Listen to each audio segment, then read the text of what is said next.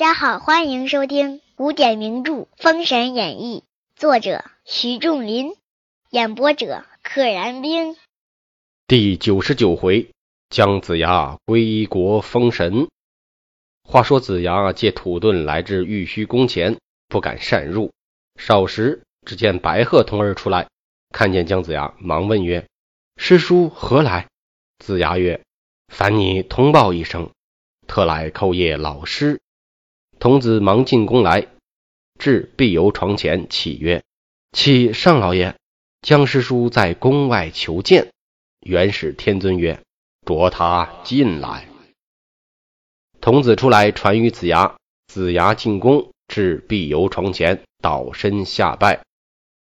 嗯，到这儿还得吐槽一下啊，这个整部书中这种传话的过程特别多，尤其是打仗的时候，对面出阵了，然后什么奇门关、什么侍奉官要进来禀报说对面来了，然后他再出去，两边来回的报。姜子牙这边报完了出去，然后如果换对面也是要报进关去。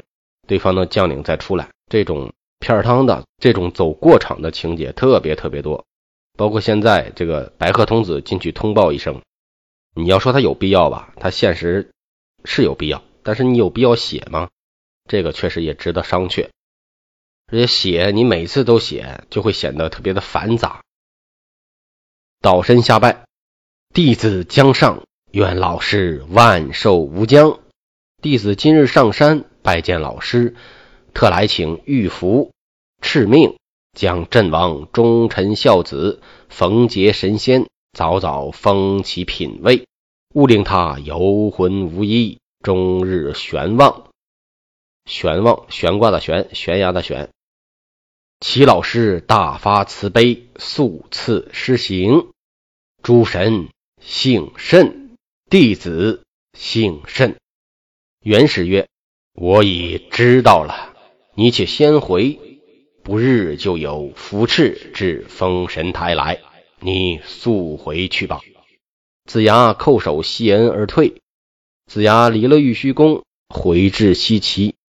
次日入朝参谒武王，备言封神一事。老师自令人奔来，不觉光阴迅速，也非止一日。只见那日空中生黄嘹亮，香气氤氲，旌旗羽盖，黄金力士簇拥而来。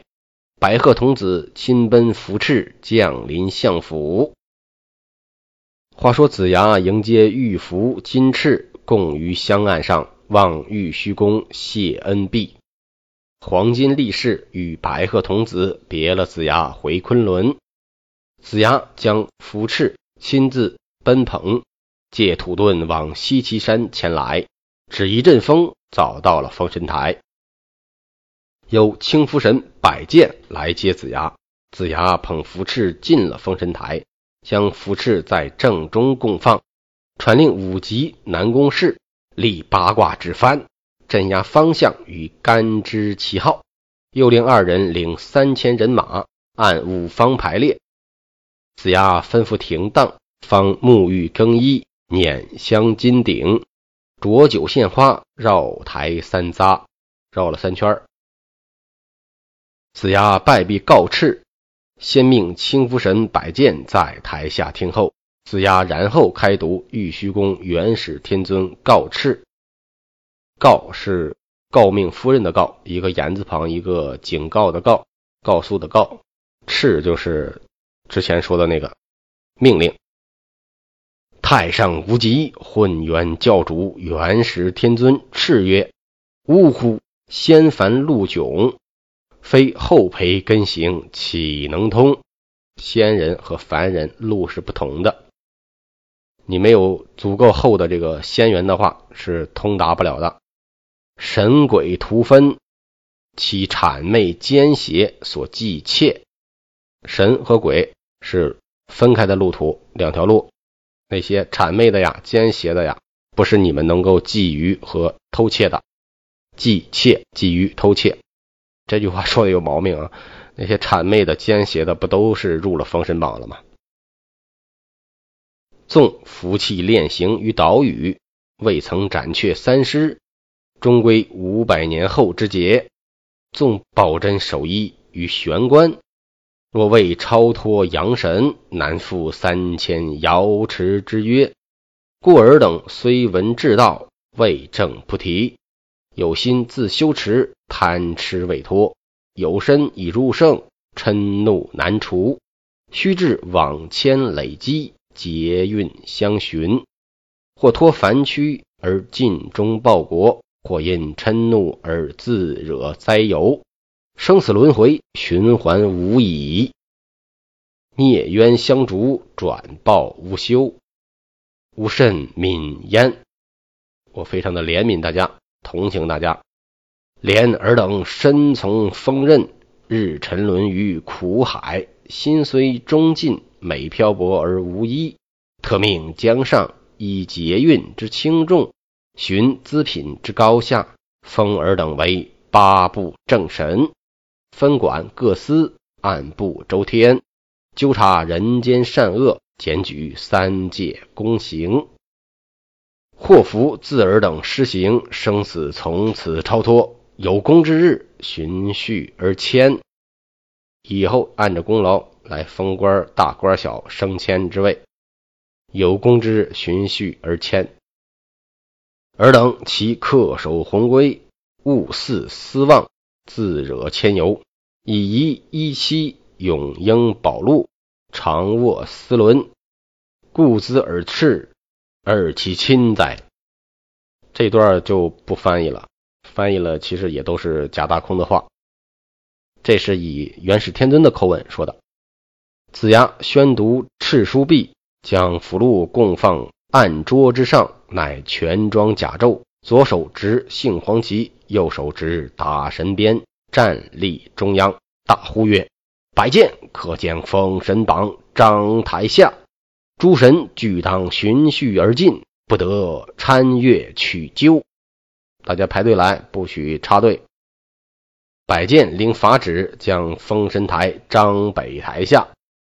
就是贴在北台下边，只见诸神俱簇拥前来观看。那榜首就是百剑，第一位就是百剑啊。百剑的位置还是很高的。其实整个过程中他也没做什么贡献，只是元始天尊告诉他，东海有人等你，子牙你去吧。子牙到那儿就把百剑给收了。百剑是当年皇帝大战蚩尤的时候，他是先锋大将。百剑看见，手执引魂幡，忙进坛，跪伏坛下，听宣元始封告。子牙曰：“今奉太上元始之命，而百剑系为轩辕皇帝大帅，征伐蚩尤，曾有勋功，不幸急死北海，捐躯报国，忠尽可嘉，以相沉沦，冤尤可悯。”幸遇江上封神，守台公茂，特赐宝禄，为尔忠魂。今敕封尔为三界首领，八部三百六十五位清福正神之职，尔其亲哉！百剑在坛下阴风迎礼，手执百灵幡，望御翅叩头谢恩毕。只见台下风云簇拥，香雾盘旋。百剑至台外。手执百灵幡伺候指挥，哎，他封完了，他立马进入角色，开始帮着姜子牙封神。子牙命摆剑引黄天化上台听封。不一时，只见青福神用幡引黄天化至台下，跪听宣读敕命。子牙曰：“今奉太上元始敕命，而黄天化以青年尽忠报国。”下山首建大功，舅父尤为孝养，未享荣封，捐躯马革，情实痛焉。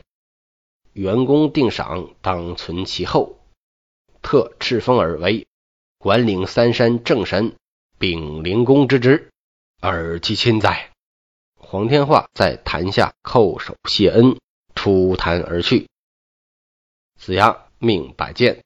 引五岳正神上坛受封，少时，青福神引黄飞虎等齐至台下，跪听宣读敕命。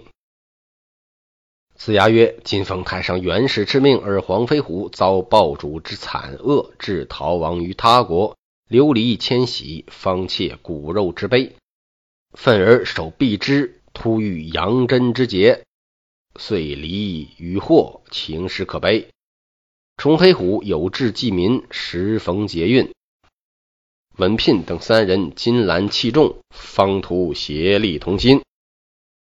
文聘、崔英和蒋蒋雄啊，这三个人，他们出现的其实挺突兀的，就是就是崇黑虎遇到的三个人，回来之后成了和黄飞虎凑在一起，凑了五岳正神。忠义之间，欲效古公之愿，起义阳运告终，奔至而没，而五人同一孤忠，功有深浅，特悉荣封，以示差等。啊，这五个人功劳有深有浅，所以呢，封的官有大有小。虽然都为五岳，但是黄飞虎是正牌，是最大的。乃敕封尔黄飞虎为五岳之首，仍加敕一道，多加个官。执掌幽冥地府，一十八重地狱，凡一应生死转化，人神仙鬼，俱从东岳勘对，方许施行。他掌管着十八层地狱。啊，从这一点呢，有后来有很多的学者说，这个是因为，呃，许仲林写这个的时候是明朝了，那时候佛教已经比较佛教已经比较盛行了，大家都知道这个是十八殿阎罗来。掌管着地狱，但是阎罗的这个概念呢，身份呢，其实都是来自于佛教。所以当时有人们就想，那我们为什么要用西方的一个教派呢？我们为什么不能用自己的原本的神来掌管地狱呢？本身地狱这个概念，我们中国就有啊，东方文化里就有啊。所以以许仲林为代表的这群人，哎，就觉得掌管地狱的应该是自己人，所以他在这部书里就把。相当于是个从文学上去夺权，文化上去夺权，我们的地域也归我们自己的人来管啊！土生土长的这个五岳黄飞虎，特赤峰儿为东岳泰山天齐仁圣大帝之职，总管天地人间吉凶祸福，而其亲在物于缺点。黄飞虎的官其实非常大。名头也非常大，东岳泰山天齐仁圣大帝，总管天地人间吉凶祸福。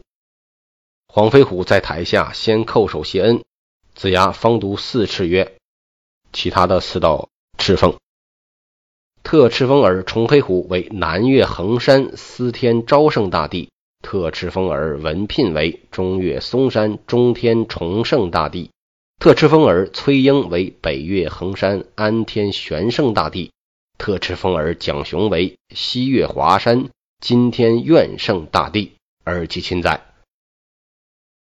崇黑虎等俱叩首谢恩毕，同黄飞虎出坛而去。